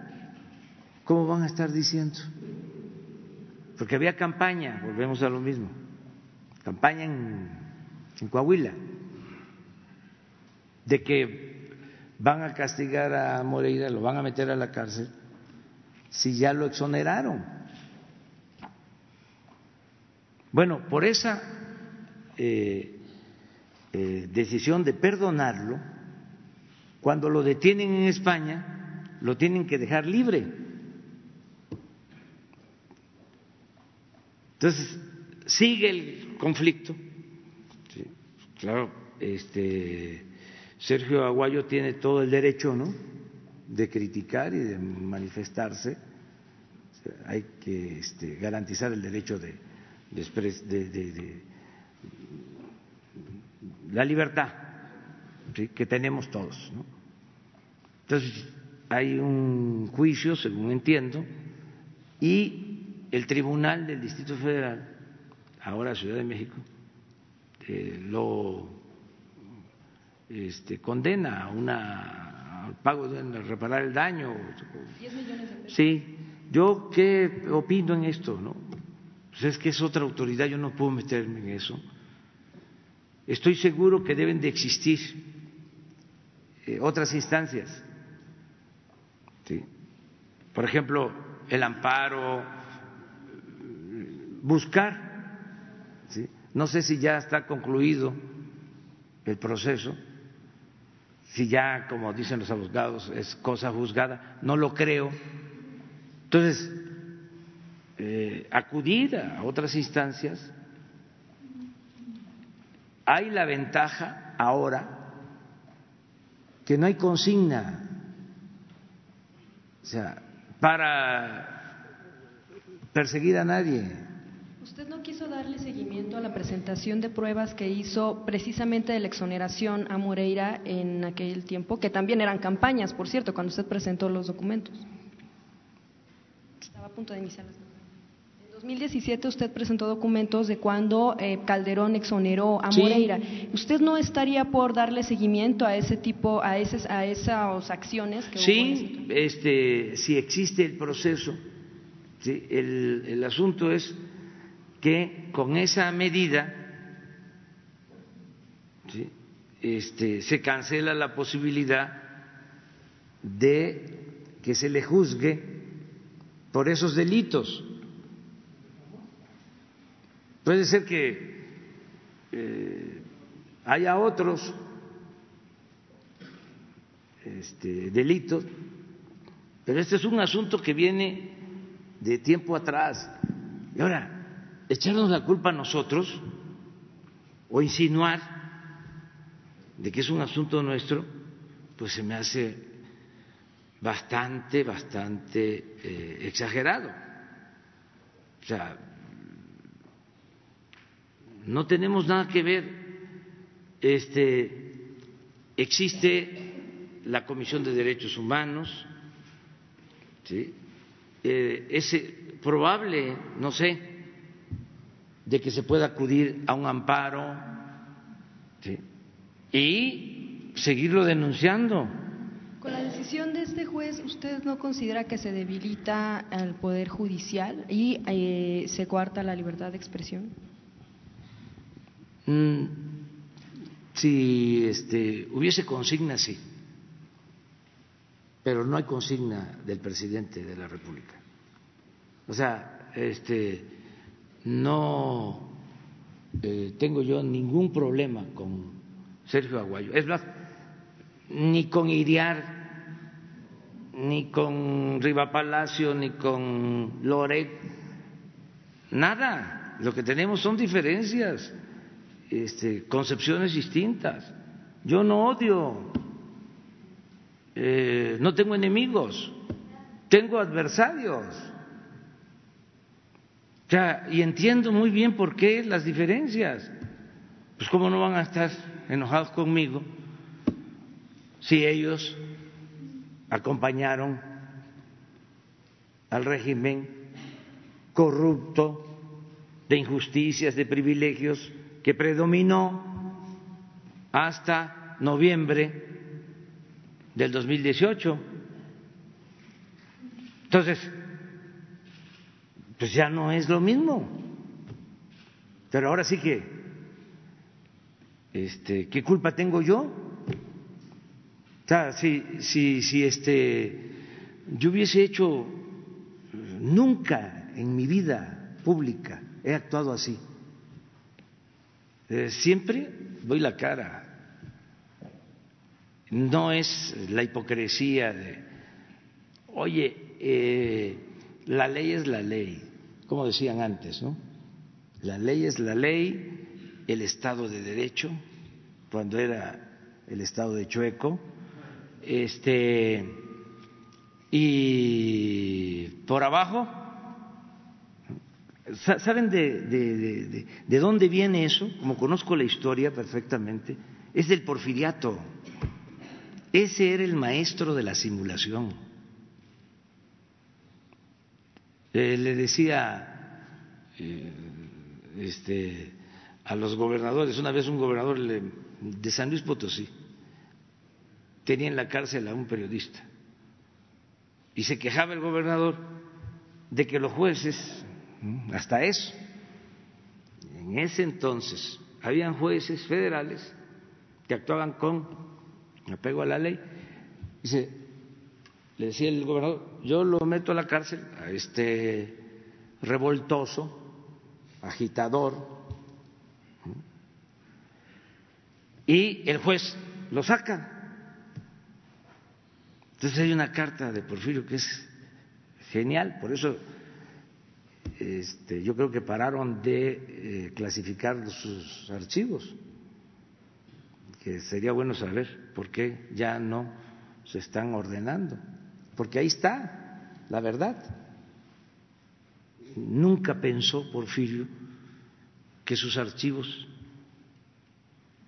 iban a ser públicos. Entonces, en la carta, pensando que era privada, le dice, mire, este, le doy un consejo. Eh, sáquelo, ¿sí? porque se lo está ordenando el, el, este, el juez. Pero estos ¿eh? Alborotadores, agitadores,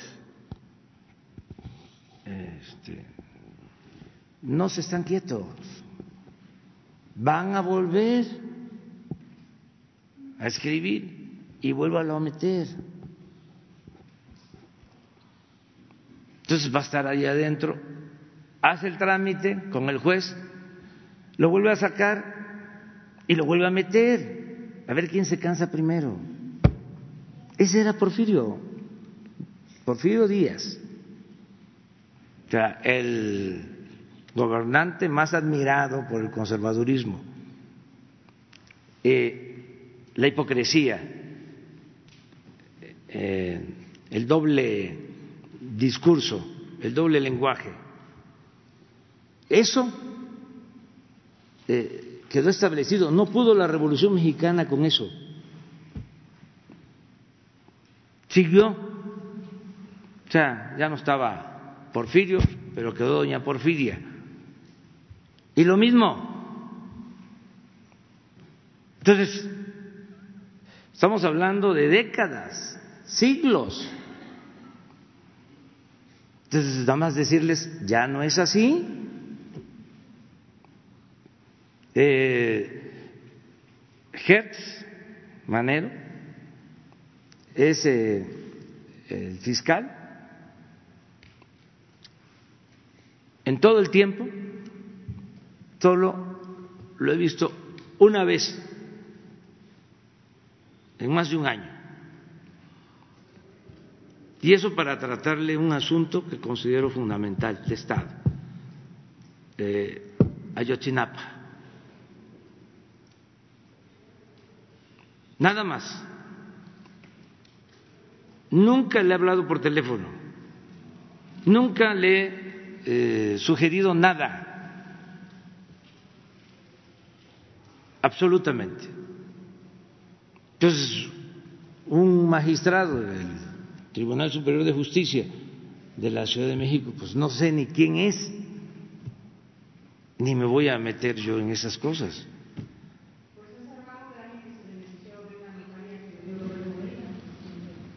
Ah, bueno, sí, pero entonces es otro tipo de cuestión.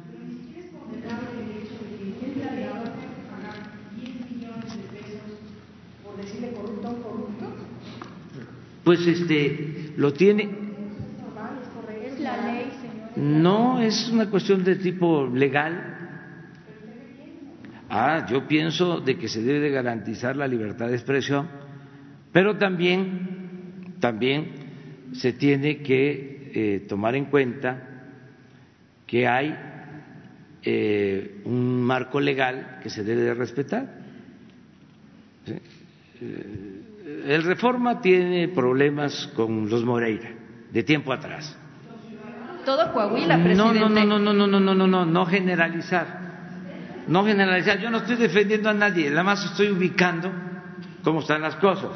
Entonces, ojalá y se resuelva, ¿sí? Y que se vaya a un amparo, ¿sí? Pero yo no voy, mire, este, no lo hago eh, lo hice en su momento por Carmen Aristegui, este, cuando la censuraron, lo hice en su momento, no por Gutiérrez Vivó, eso fue gravísimo, es muy grave lo que le hicieron.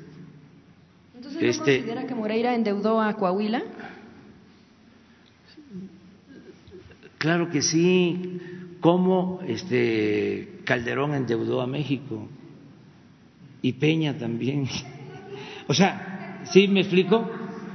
O sea, este, nada más que no me quiero meter en este asunto, o sea, este, es un pleito que traen ahí eh, y, lo tienen que resolver con las autoridades este, judiciales. ¿Sí? Nada más es eso. Gracias, presidente. Brevemente, nada más, es un asunto que quedó desde el lunes, que me iba a dar la palabra. Eh, justo lo que el eh, discurso que usted maneja en las plazas públicas. Usted ha dicho que tiene la meta de dos millones de jóvenes en jóvenes construyendo el futuro y que usted de puño y letra va a firmar estas, eh, pues, una especie de, de recomendación de trabajo. ¿Considera usted que en serio va a tener el tiempo? Son como ocho horas al día para firmar todos estos documentos o tendría que romper esta promesa. Bueno, lo que quiero es firmar, este, no usar sello, facsímil. Quiero firmar porque eh, quiero que sea un certificado para los jóvenes y al mismo tiempo una especie de carta de recomendación. Pues es que yo estoy acostumbrado a trabajar eh, algo, o sea, y hago viajes largos sea, por ejemplo, le cuento lo que voy a hacer el fin de semana. volamos a Villahermosa, luego vamos a Reforma, porque vamos a dar el banderazo del gasoducto hacia la península de Yucatán. De ahí nos vamos a Frontera, Tabasco, a dar un banderazo porque se adquirieron unas dragas para desasolvar. Es la desembocadura del río Sumacinta. Eh, y de ahí, de, claro que ya va a ser tarde, pero se puede, de frontera hasta Campeche. Son como cinco horas eh, en carretera. Entonces ahí voy. No van a salir tan bien las firmas, pero este, voy firmando. Y luego al día siguiente de Campeche a Mérida. Y luego de Mérida a Playa del Carmen. Y luego de Playa del Carmen a Cancún. Y de Cancún son dos horas y media de vuelo. Dos horas, dos horas y media de vuelo.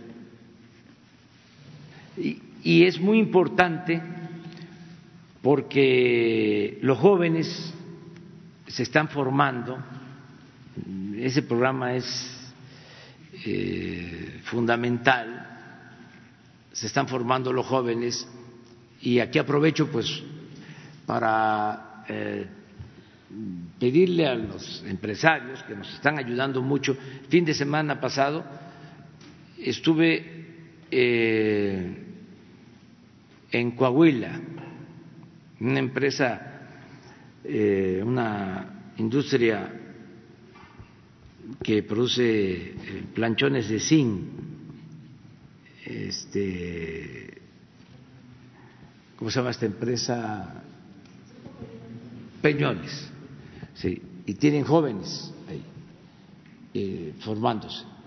Estuve en la cervecera en Monterrey, igual, y en Cemex, y tienen también jóvenes. Entonces, si en estas empresas los van eh, colocando después del año de capacitación, pues ya avanzamos. En el caso del norte, eh, los jóvenes que se están capacitando en empresas tienen más posibilidades, porque hay más eh, demanda de trabajadores. Por ejemplo, en las maquiladoras hay mucha rotación, tienen más posibilidades de trabajo. Nos cuesta más es en el sur sureste, pero pedirle a las empresas Claro, los jóvenes tienen que hacer su mejor esfuerzo, este, portarse bien, aplicarse, para que consigan ahí el trabajo. Eh, si no es así, eh, la Secretaría del Trabajo va a crear, ya se tiene, pero muy mm, eh, mal diseñada, una bolsa de trabajo con toda la información de los jóvenes que se están formando y con las empresas para este, eh, intercambiar eh, información, irlos colocando a todos. Y otros que se están formando, porque estamos eh, haciendo cuestionarios, encuestas, y lo que quieren es tener un apoyo para poner sus propios negocios. Entonces, vamos a que el programa de créditos, de pequeños créditos, que se conoce como tandas para el bienestar, les eh, los atienda de manera especial. Cuando se vayan formando, que tengan estos pequeños créditos para los que quieran poner su propio negocio y salgan adelante. Entonces, sí es importante que yo les firme. O sea, eh, sí va a costar mucho tiempo. Tienes razón, pero lo voy a hacer. Sí, presidente. Eh, preguntarle, por un lado, hoy se firma el Tratado de Comercio en Estados Unidos. Había dicho usted que se iba a presentar una, una especie de plan con los empresarios eh, de inversiones después de la firma del TEMEC. ¿Cuándo será la presentación de este plan? Y le tengo otra pregunta. Muy pronto. Hoy tengo una reunión del gabinete, este, como se le llama, gabinete ampliado, eh, porque se va a decidir la creación de un gabinete para el fomento de inversiones y el crecimiento económico. Y se va a nombrar a un coordinador de eh, todo el gabinete. Alfonso Romo. Vamos a tener ese este gabinete. Con ese propósito, eh, pasando lo de la firma del día de hoy, eh, aunque queda Canadá, ya dijeron los canadienses, ya aceptaron, van a apresurar el procedimiento, lo dijo el primer ministro, esto va, a ayudar mucho y este, nos coloca en una situación muy favorable, muy favorable, este, para que siga creciendo la inversión extranjera y eh, la creación de empleos en el país. Presidente, y preguntarle sobre la política en la, en la frontera sur, insistir con este tema, eh, porque ha hablado mucho pues de las críticas, de, dice, de sus adversarios conservadores que dicen que es el muro de Donald Trump lo que pasa en la frontera sur del país, pero también hay quienes simpatizan con su movimiento, como Porfirio Muñoz Ledo, como Pedro Salmerón, como el propio padre Solalinde, que dice que no hay políticas que garanticen 100% los derechos humanos de los migrantes. Estas críticas de algunos simpatizantes de su movimiento no lo hacen pensar que es incorrecta esta política migratoria en el sur del país. No, no, y respeto mucho la crítica, este, el derecho a disentir yo siempre digo que sería muy aburrida la vida si todos pensáramos de la misma manera. Eso solo se presenta, se advierte, se da en las dictaduras, que no se puede hablar, no se puede criticar, no se puede opinar este, distinto. No, porque todos los días estoy reflexionando, la política es pensamiento y acción. No se podría solo eh, utilizar el pensamiento, porque entonces se quedaría uno como algunos que solo son teóricos o cuando muchos llegan a el análisis de la realidad pero no hacen nada por transformar la realidad.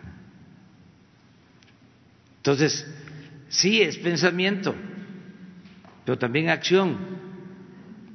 Respeto mucho a los eh, críticos, sean este, liberales o conservadores. Nosotros tenemos una política definida que nos ha dado resultado si no nos este, eh, diera resultado la política que estamos aplicando, la gente estaría inconforme. Y no es así. Yo le agradezco mucho a la gente su comprensión, su apoyo, su respaldo. Desde luego, también, pues uno no es monedita de oro. Y eso hay que entenderlo. Si yo me voy a enojar porque me critican, o sea, porque no están de acuerdo este, conmigo, me voy a alterar, pues este, tendría yo, ¿no? ahí sí, este, propósitos, afanes autoritarios. Pero, ¿cómo me voy yo este, a alterar? la parte de respeto a derechos humanos de los migrantes o que aquellos migrantes que ustedes les ofrecen empleo, oportunidades y que no los quieran, que puedan seguir su camino hacia el norte. Es que tenemos ya definido una política que nos ha dado resultado y este podemos discrepar. Esa es la democracia. Saben ustedes que Juárez, guardadas las proporciones, porque estamos hablando del mejor presidente que ha habido en la historia de México, Benito Juárez, aunque no les gusta los conserva. Este Juárez se peleaba con Sarco. ¿Sí? Había discrepancia con Sarco. Eh, decía, este, respeto mucho al señor Sarco pero una cosa es la opinión del señor Sarco y otra es mi opinión. Y eran del mismo partido liberal. Por eso se habla de que había liberales moderados, liberales radicales, la revolución entre los mismos revolucionarios. Muy lamentable, pero bueno, así se presentaron las cosas y ahí este, al extremo de la violencia. El movimiento carrancista eh, y el movimiento villista, zapatista, por otro lado. Tengo en la sala de juntas, que ya les voy a invitar, donde estaba el Estado Mayor, ahí estoy este, ya despachando, para dejar toda la parte histórica, cuidarla, este, porque es patrimonio del pueblo, es un museo. Aquí está toda la historia de México, en este palacio. Pues tengo una carta de 1916 de Venustiano Carranza, este, ordenando que si se mm, detenía a Villa, se le pasara por las armas de inmediato.